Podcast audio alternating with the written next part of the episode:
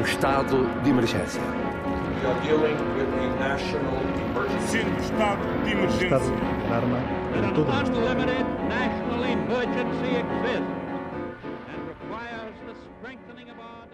Olá, eu sou o Pedro Lopes e este é o Estado de Emergência, o podcast da responsabilidade do MAPA, Movimento de Ação Política. Esta semana vamos conversar um pouco sobre um tema que divide opiniões e que gera muitas preocupações e paixões. No século XVIII tivemos a primeira Revolução Industrial, a Revolução da Máquina a Vapor e do Carvão. Na viragem do século XIX para o século XX, tivemos a segunda Revolução Industrial, do petróleo, do motor a combustão interna e da produção em massa. Na segunda metade do século XX, tivemos a terceira Revolução Industrial, da computação e da internet. Diz-se que agora estamos a viver a quarta Revolução Industrial, a revolução da digitalização massiva e da aprendizagem automática, também conhecida por Machine Learning. Comigo, para passarmos os próximos minutos a, fa a, falar sobre o que é que podemos fazer para beneficiar da inevitabilidade de, de, mais este momento de mudança, temos os membros do MAPA Liliana Carvalho e Eduardo Proença e estamos hoje acompanhados por João Martins, técnico de automação, alguém que profissionalmente pensa e implementa mecanismos de aperfeiçoamento da produtividade empresarial e da redução de riscos e erros. João, vou começar por ti, agradeço naturalmente a tua presença e pergunto: quais é são as principais motivações das empresas para a implementação de automatismos? Olá, boa noite, primeiro que tudo. As empresas normalmente implementam este tipo de, de sistemas sempre com a ideia de melhorar a eficiência ou melhorar a produtividade. Uh, também para muitas vezes aumentar o tempo de, ou diminuir o tempo de resposta, ter uh, os, os, sistemas uh, a funcionar em pleno durante mais tempo e mais rapidamente resolverem avarias. Também tem a questão de, da segurança das pessoas, segurança dos sistemas, que com o sistema automático consegue muito mais facilmente tomar decisões em caso haja problemas. Uh, e também, muitas vezes, de executar tarefas que não é possível fazê-lo por pessoas, devido à complexidade ou devido à, à escala ou devido à precisão que é necessária.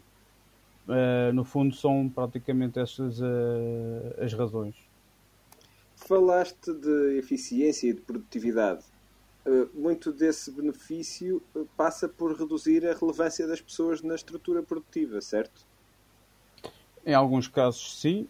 não necessariamente, porque nenhuma máquina é completamente autónoma. Precisa de sempre ter alguém que supervisione o, que está a fazer mas em casos principalmente de produção de linhas de montagem ou de fabricação, uh, quando são implementados alguns sistemas, ou principalmente máquinas robóticas ou máquinas de produção, pode levar uh, a que algumas pessoas percam a sua relevância no trabalho que tinham.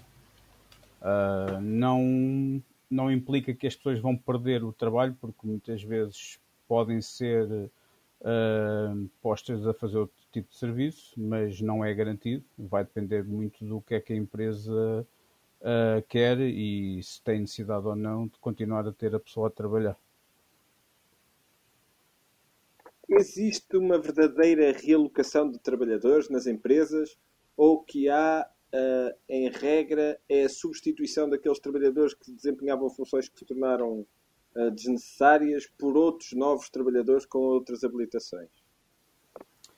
As duas coisas. Uh, primeiramente, se forem pessoas que já estão há bastante tempo nas empresas, tendencialmente terão capacidade e conhecimento uh, de outras zonas de produção ou de ou capacidade de desempenhar outras tarefas. Se forem pessoas que estejam há pouco tempo ou de trabalho temporário, a probabilidade de serem postas a fazer outra coisa vai depender exclusivamente se a empresa continua a ter necessidade de ter a pessoa para desempenhar esse, esses, esses, trabalhos. Um, mas, à partida, normalmente, quando é, é introduzido sistemas complexos de automação, de maquinaria, acaba por ser normalmente necessário que a empresa tenha pessoal capaz de desempenhar uma manutenção preventiva ou corretiva quando há uma avaria e que se essa empresa não tiver já uma equipa dessas, terá que contratar uma equipa de manutenção capaz de fazer esse tipo de trabalho. Então, e a parte da manutenção, estes contratos para implementação de, de mecanismos eh, de, digitais ou de automatização de, de processos, um, em regra já prevêem que haja uma manutenção prestada por, eh, por outros trabalhadores de fora da empresa, ou seja, uh, cria-se trabalho na, na, na empresa que, que, implementou o mecanismo ou as pessoas que vêm, vêm de fora e prestam serviço para várias? É assim, depende. É assim, se forem empresas que tendencialmente já tenham uh, uma, um tecido produtivo baseado em automação, uh, linhas de montagem, linhas de fabrico, tendencialmente a empresa já tem essa capacidade interna para fazer a manutenção e a correção de avarias não tanto o projeto e desenvolvimento, porque isso implica outro tipo de conhecimento e outro tipo de, de capacidades que muitas empresas não têm essa vontade de ter esse tipo de departamentos. Uh, muitas vezes porque não têm trabalho suficiente para estar a dar. Uh, e, e, é necessário uma, específica, uma especialização diferente.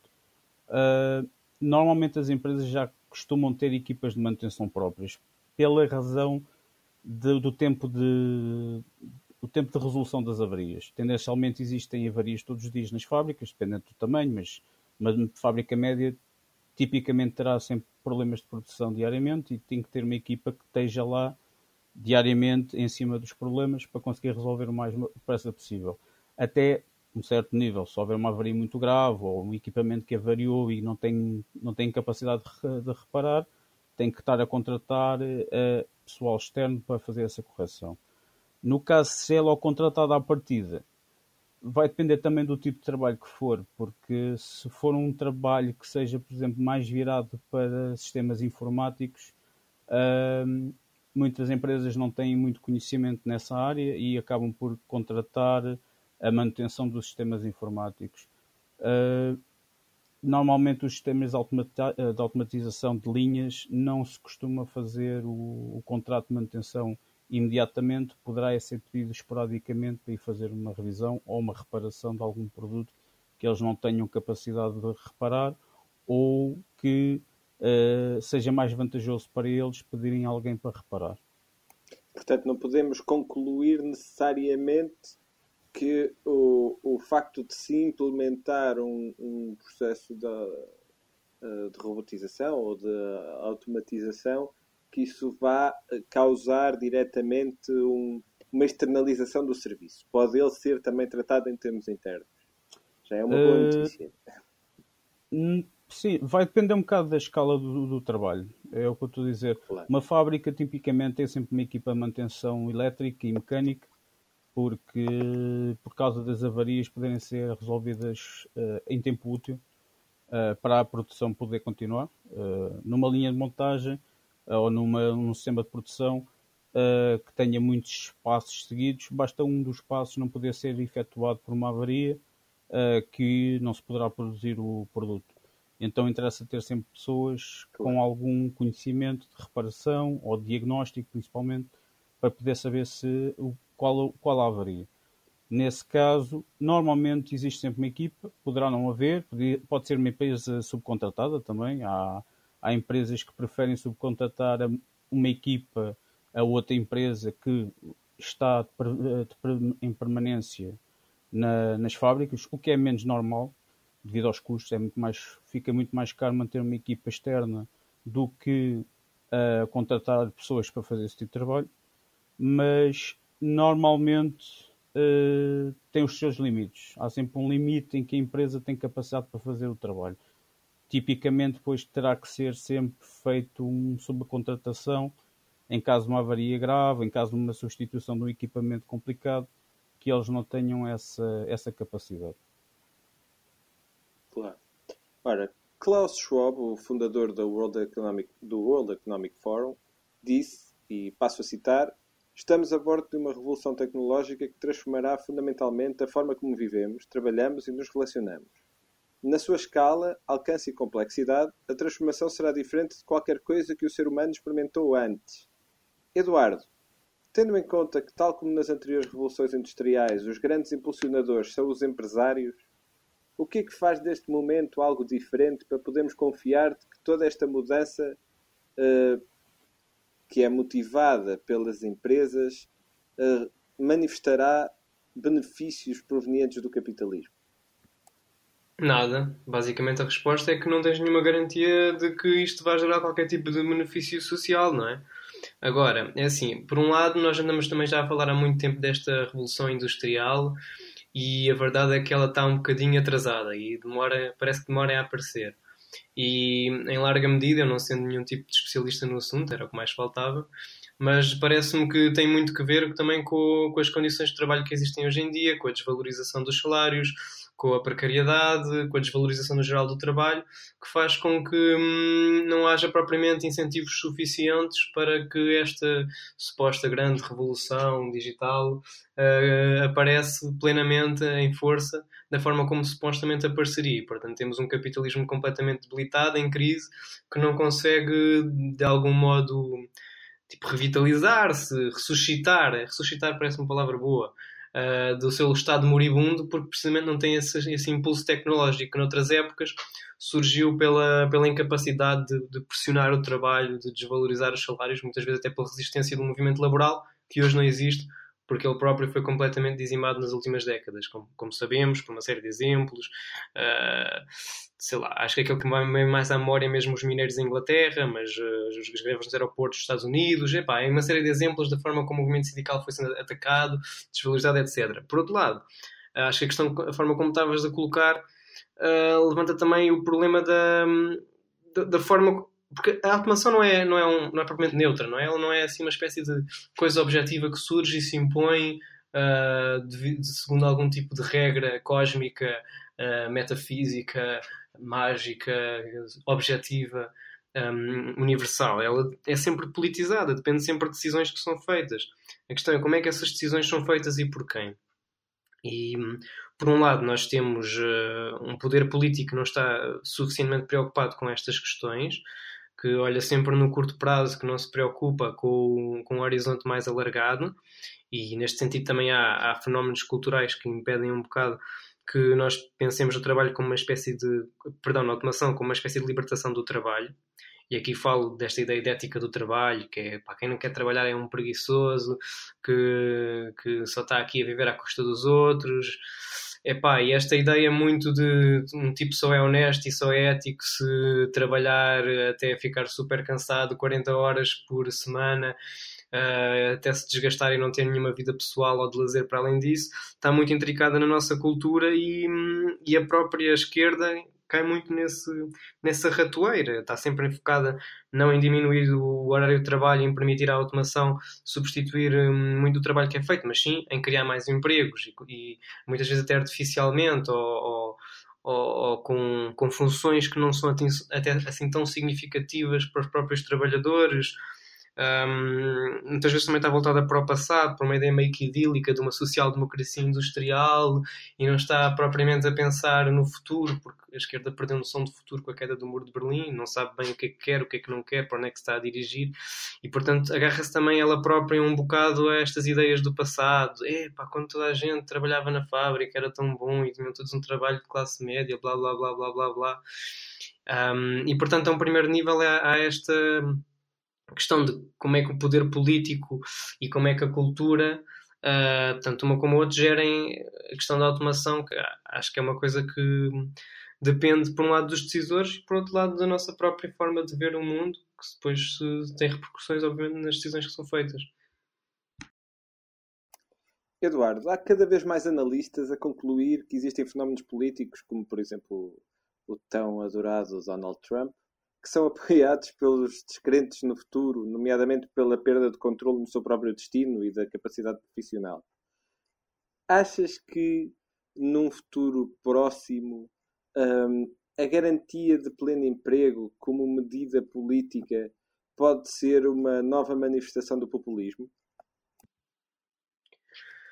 Não sei, a questão é um bocado delicada porque hum, a questão é, por um lado, os empregos que estamos a ter são cada vez menos. Um, num certo sentido, cada vez menos dignos. Não só porque podem pagar menos ou porque, se calhar, uma pessoa uh, não sente que, que esteja a contribuir tanto para a sociedade, mas também porque cada vez há um menor controle dos próprios trabalhadores sobre o que estão a fazer.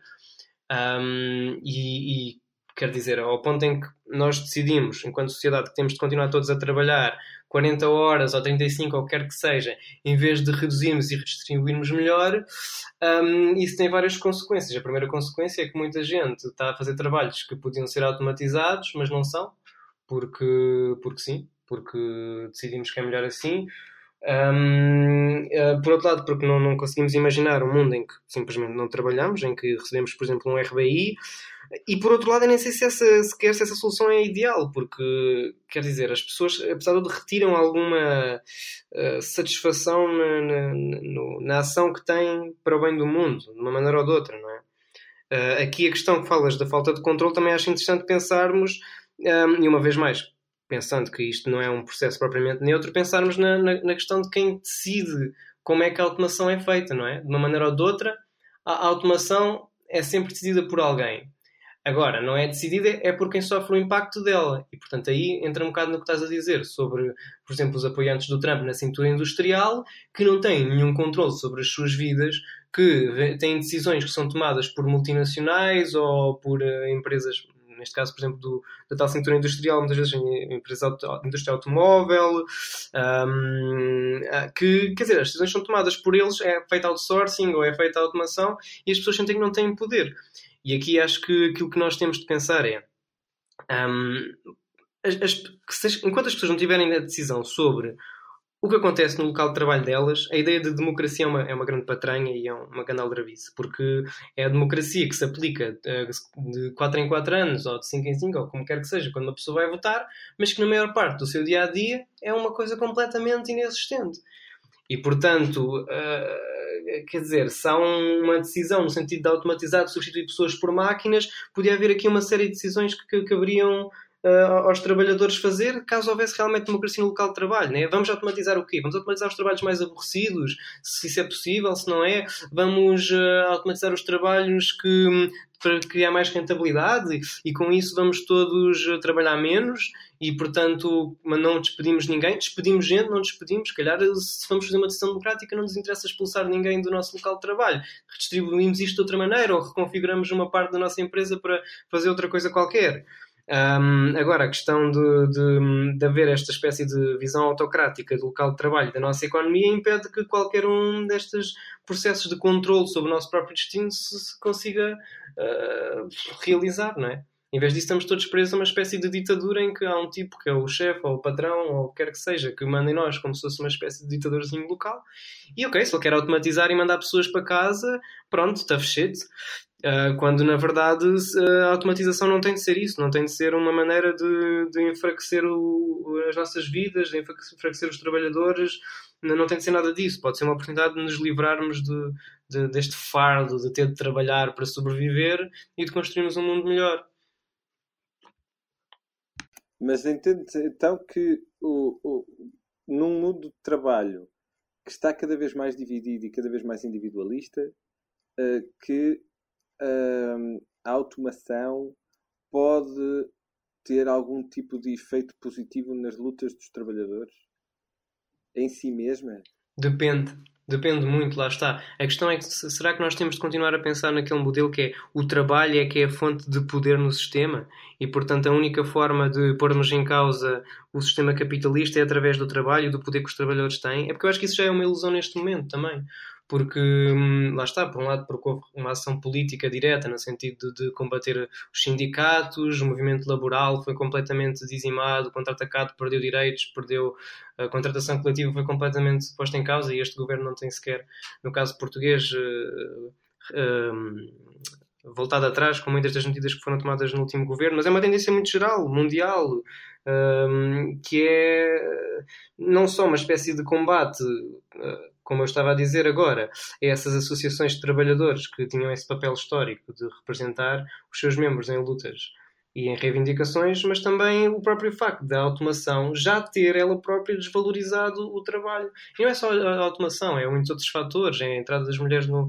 no mundo do trabalho, é a imigração até certo ponto em muitos países, mas tudo isto já contribui para uma tal desvalorização do trabalho que também continuar a, continuarmos a agarrar àquela ideia, lá está, mega idílica de que, ah, pois, não, nós vamos ter uh, sindicatos como tínhamos nos Estados Unidos uh, nos anos 30 ou 40, ou mesmo no pós-guerra, aquela ideia de que há um equilíbrio muito forte entre poder e capital, isso é tudo para esquecer. E é para esquecer em parte também porque a automação já teve a ser feito. Porque aquilo que já foi feito em termos de, como o João muito bem descrevia, de, de hum, de processos de digitalização, etc., isso próprio já, já diminuiu a capacidade dos, dos trabalhadores de dizer assim, para lá, agora a gente não vai trabalhar nisto e para tudo e ponto final. Pronto. Portanto, acho que a questão é que outras maneiras é que pode haver de ter, travarmos um combate político que para o sistema, que para as cadeias de produção, que, que nos dê algum tipo de poder reivindicativo. E acho que cada vez mais esse tipo de luta já não pode ser ancorada no trabalho. Isso é uma espécie de fetiche que continuamos a ter enquanto esquerda, porque ah, era muito giro no passado e vai continuar a ser assim. Mas não vai, não vai porque isso é um sonho, é uma coisa que já desapareceu e que.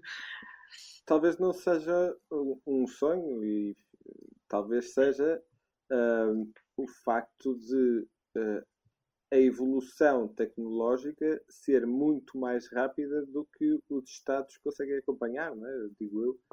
Uh, Preocupa-me uh, o facto de se poder ponderar os benefícios de, uh, de retirar relevância produtiva aos trabalhadores, e não é por os trabalhadores serem um meio de produção, é porque essa é a fonte de sustento de, da maioria das pessoas no planeta, o trabalho, sem termos previamente pensado na forma como vamos uh, resolver o problema com que ficamos em mãos.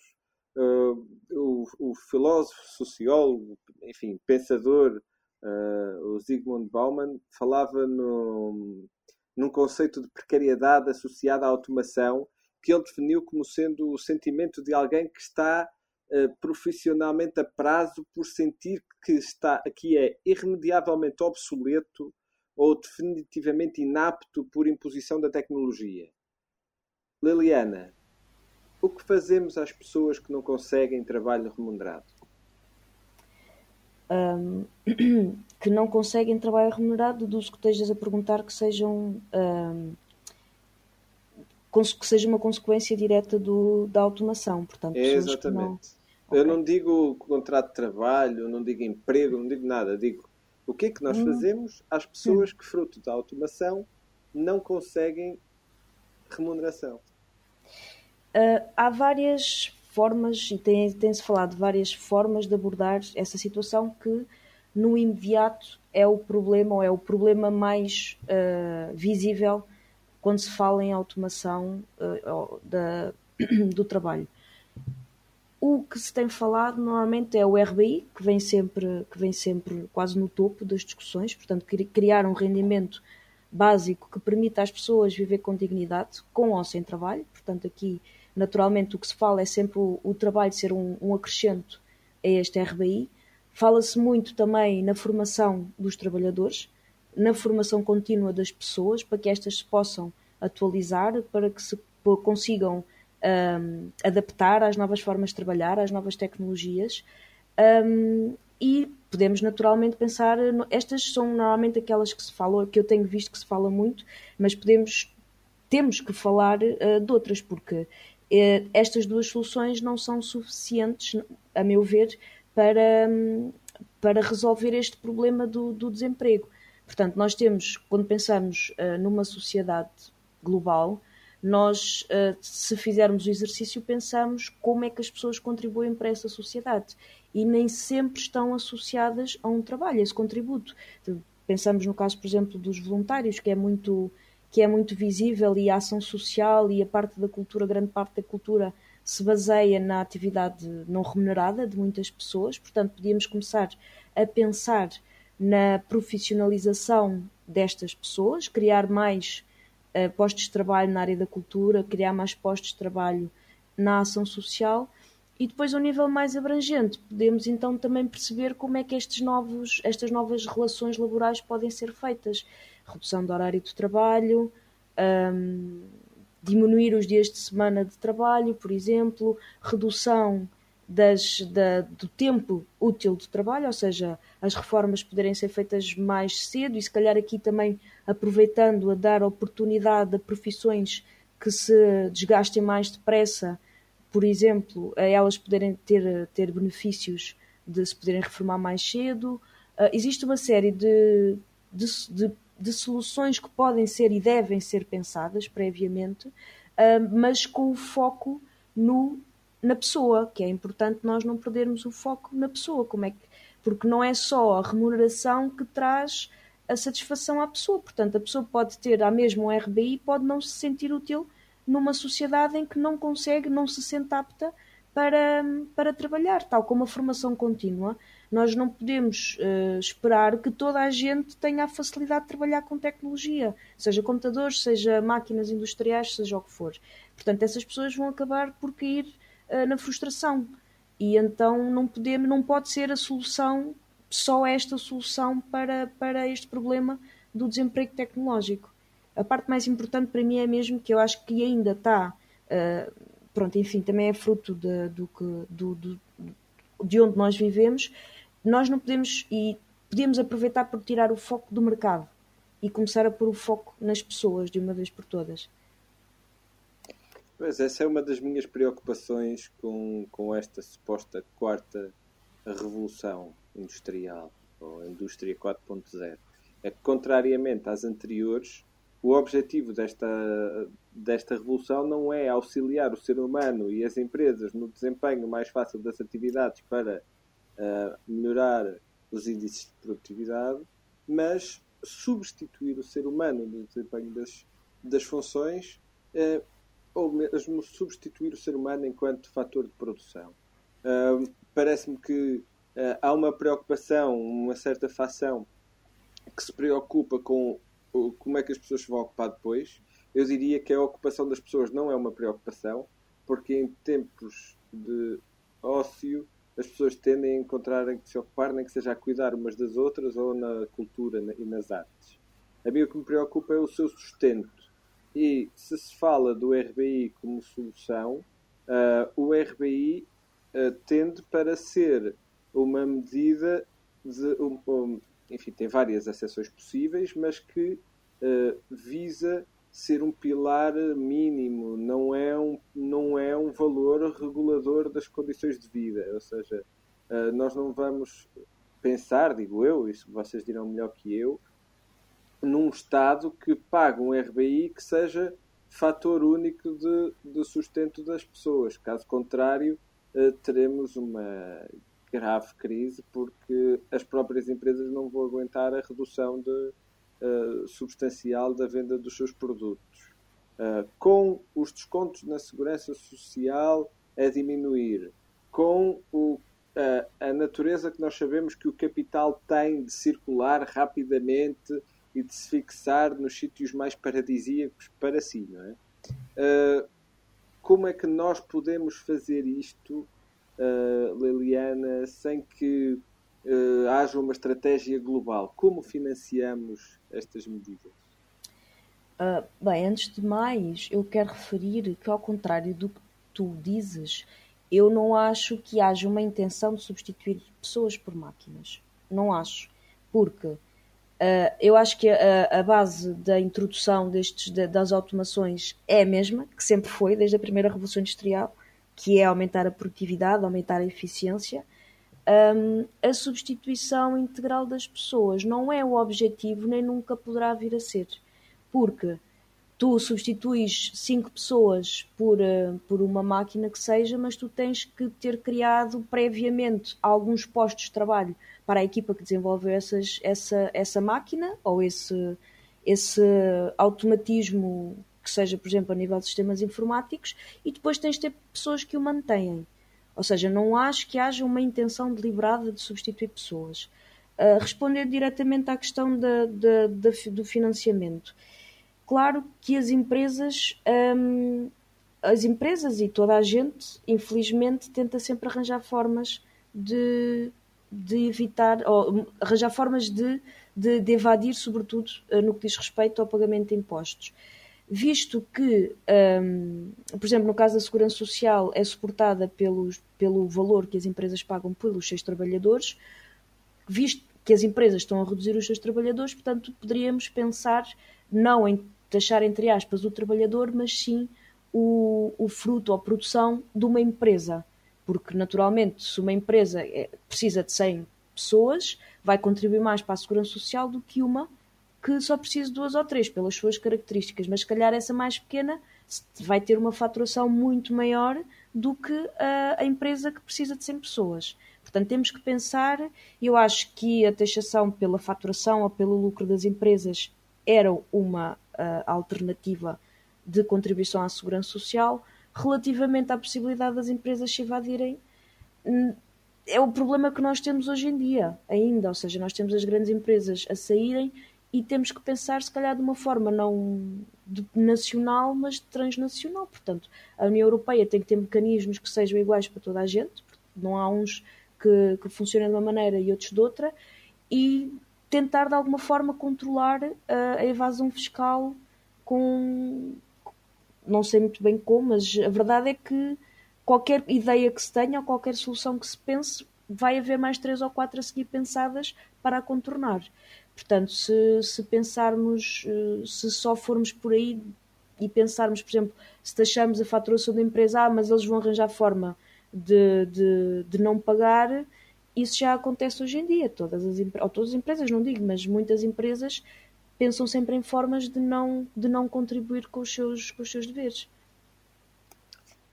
Uh, João, o uh, excêntrico, vamos lhe chamar assim, um, Elon Musk, que hoje até esteve bastante nas notícias por, causa desta chegada da nave ao Centro Espacial Internacional, lá como aquela coisa que está a orbitar aqui à nossa volta, diz que o perigo para a, a humanidade não está na, na indústria 4.0, que em si mesma é apenas aquilo que a Liliana aqui descreveu muito bem, uma forma de aperfeiçoamento uh, industrial e empresarial, uh, mas está na inteligência artificial.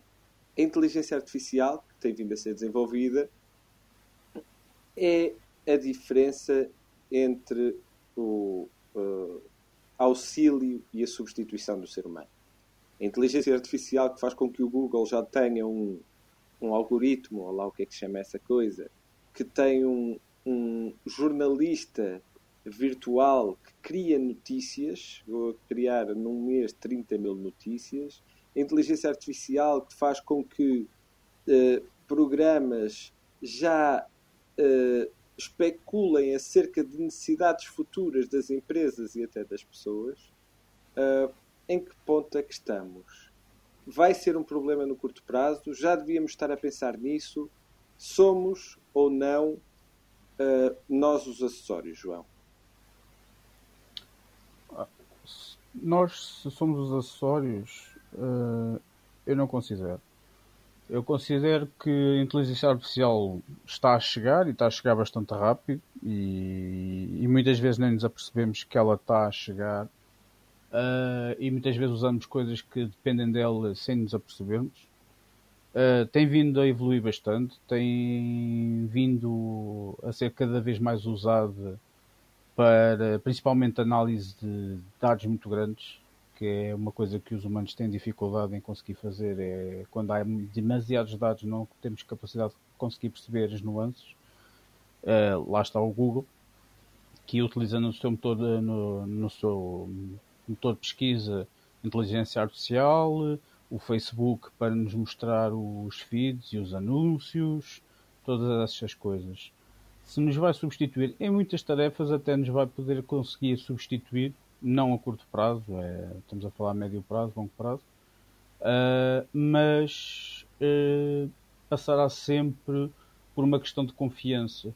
Enquanto não for considerado que a inteligência artificial é capaz de superar a capacidade humana de desempenhar uma tarefa, vamos ter que ter, sempre humanos a, a, realizar essa tarefa em paralelo, ou no fundo, a verificar os casos diferentes ou estranhos que essa inteligência artificial ainda não foi uh, capacitada de perceber ou de analisar, uh, mas será sempre uma questão de ferramenta na maioria do, das tarefas. Uh, eu acredito que a longo prazo poderá, poderemos chegar a um ponto em que teremos uma espécie, como eles chamam, uma superinteligência artificial, com uma inteligência genérica, em que no fundo é uma entidade que consegue se perceber de tudo e ter noção das coisas, quase num pensamento humano e acima do humano mas para lá chegarmos ainda vão precisar muitos anos e, é, e, e não é certo que conseguiremos lá chegar. Uh, de resto, acabamos por ter inteligência artificial que ajuda, em muitos casos, a desempenhar tarefas, uh, desde verificação de radiografias para tumores, desde uh, análise de, de, por exemplo, artigos, como estavas a falar, em que facilmente, se a gente pedir eh, para nos eh, fazer um texto sobre um determinado tema, é-nos feito um determinado tema um, e muitas vezes coisas uh, para diversão, como uh, músicas criadas por inteligência artificial. A questão aqui é que nós ainda estamos numa fase em que, embora a inteligência artificial seja usada por muitas grandes empresas, que têm dinheiro e têm essa capacidade tecnológica, ainda não é uma tecnologia que chega a todos, pela razão que ainda é uma tecnologia cara, é preciso grande, uh, grande conhecimento para precisamos de uma equipas com bastante pessoas para conseguir desempenhar esse uh, a criação de inteligências artificiais, de criar esse tipo de sistemas. Por isso ainda não é um sistema massificado. Estamos a caminhar para isso. Uh, todos os anos saem sistemas mais simples de trabalhar e hardware, equipamentos capazes de processar mais dados e mais rapidamente. E com o tempo vai haver coisas e tarefas que neste momento pensamos que não serão capazes de ser automatizadas, que mais cedo ou mais tarde serão. Mas sempre num contexto, penso eu, de auxílio, primeiramente, e posteriormente só depois de haver uma necessidade ou em que haja uma necessidade de tratar dados de tal maneira que não seja preciso a retificação ou o auxílio de pessoas para garantir a qualidade dos dados. Um, eu acredito que ainda estamos um bocado longe para chegar a esse nível. De resto, acho que pronto, Elon Musk é uma pessoa que tem umas ideias de, de criar carros que conduzem sozinhos, entre outras coisas. Uh, eu acredito que ele consiga lá chegar, mas lá está. Há de ser necessário uma fase em que o carro conduz sozinho, mas as pessoas vão ter que estar com a mão no volante para garantir que o carro não faz nada que não deva. E até chegarmos a um ponto em que o carro poderá conduzir sozinho, vai ser preciso muito, muito tempo para garantir que haja estatisticamente e, e, e na percepção humana que realmente as coisas estão a correr bem. Uh, por isso, vamos estar cá para ver. Acho que vai nos auxiliar em muita coisa, uh, principalmente em tipo de lá está, tratamento de, percepção de tratamento de dados de, de, de altas dimensões. Uh, em coisas mais simples uh, acaba por não se tornar muito, uh, vamos dizer, financeiramente não é um muito válido estar a investir milhões, vamos dizer assim, para desempenhar tarefas que não sejam replicáveis em larga escala.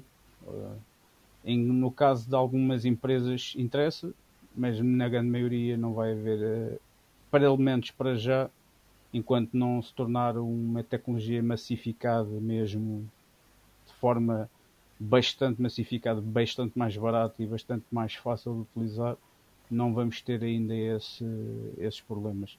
Eu acredito que mais daqui a 10 anos teremos essa massificação.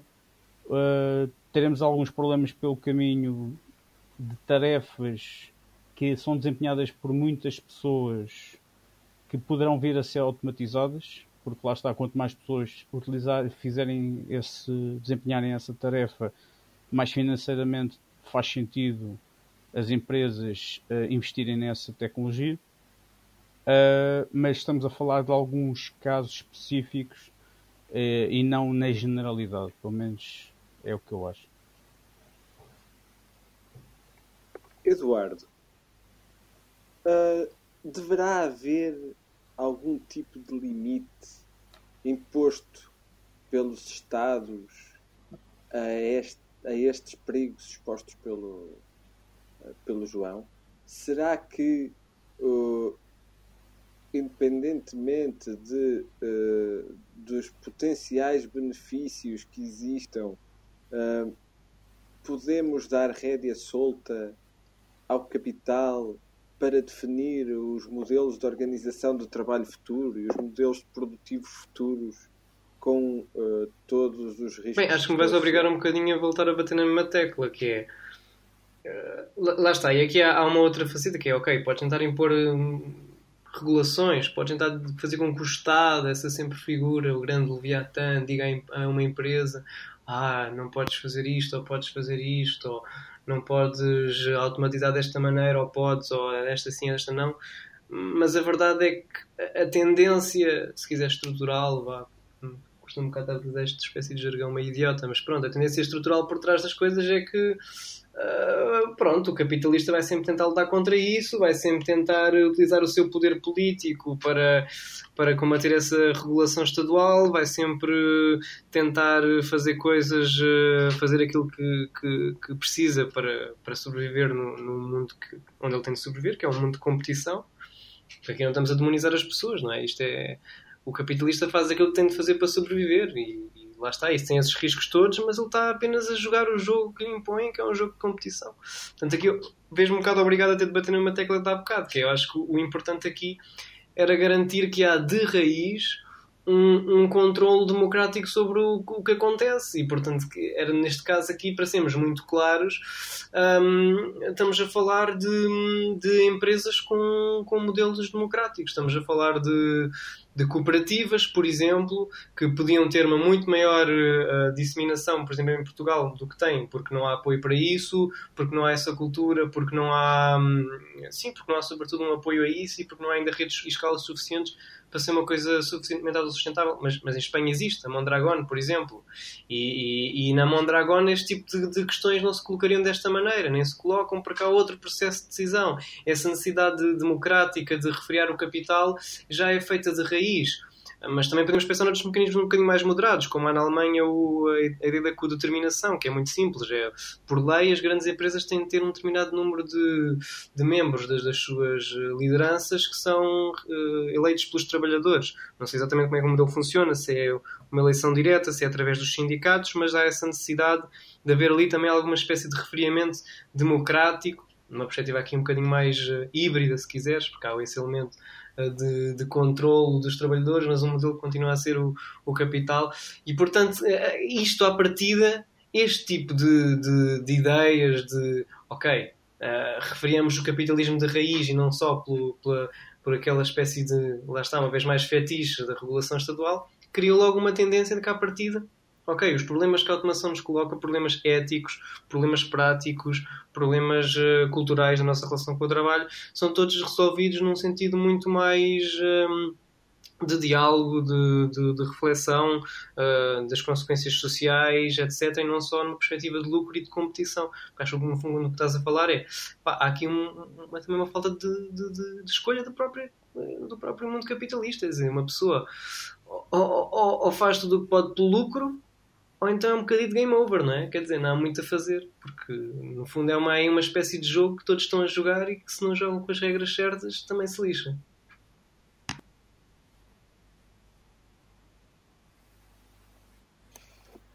Bem, hum, as empresas tecnológicas são hum, os piores empregadores da atualidade e têm uma, um fator de uma enorme ironia que estão associadas a emprego em massa de fracas qualificações. A Amazon não precisa de ninguém para vender produtos, mas precisa de ter centenas de milhares de armazenistas a trabalhar eh, com péssimos salários e péssimas condições de trabalho e que agora estão muito dispostos a trabalhar uns em cima dos outros em vários países, uh, por exemplo, ao Covid-19. A Booking não precisa de ninguém para vender estadias e vender uh, férias, mas está cheia de call centers pelo mundo fora. A Uber não precisa de ninguém para vender o seu serviço, mas está cheia de motoristas para esse mundo fora, sem muitos deles sem qualquer tipo de vínculo à Uber. Uh, esta característica ah, tem vindo a associar-se a uma diminuição clara das novas gerações da qualidade de vida dos trabalhadores. Uh, e tem vindo a, a, dar sinais de que talvez esta quarta revolução industrial, contrariamente às outras, não atraia uma nova fase de prosperidade para a humanidade. Uh, nas, nas empresas baseadas em conceitos digitais, a precariedade e as condições uh, de trabalho têm dado um enormes sinais de retrocesso. E depois temos um fenómeno interessante que é o isolamento motivado pelo aumento de automatismos e de meios digitais que estão a enfraquecer as lutas do trabalho. Para acrescentar um pouco aquilo que, que o Eduardo disse na, na primeira intervenção, a fraqueza das lutas coletivas também é muito motivada não só pelo facto, pela evolução natural das relações laborais em que o capital assumiu necessariamente um, papel de maior preponderância por ser por se auto-intitular como responsável pela existência dessas mesmas relações laborais, mas também porque encontrou na, na substituição dos trabalhadores enquanto força de produção mais um elemento de chantagem uh, e de vantagem negocial de, das condições de trabalho. Um, a minha ideia era terminar este podcast com uma pergunta ao João, uma provocação ao João sobre os, os perigos da, da automação, uh, mas sobre um perigo específico da automação, mas não querendo lançar nenhum spoiler, uh, se calhar lançava era aqui o desafio para que o mesmo grupo ou um grupo mais alargado se junte para novo podcast ou até para uma conversa no, no Mapa Pirata, na nossa rádio, para uh, fazermos disto, se calhar, um assunto de fundo que tem sido mais discutido nos corredores académicos, que tem pouco impacto na, na vida real, do que deveria ser discutido, se calhar, nas associações e devia ser discutido na, pelos políticos propriamente ditos.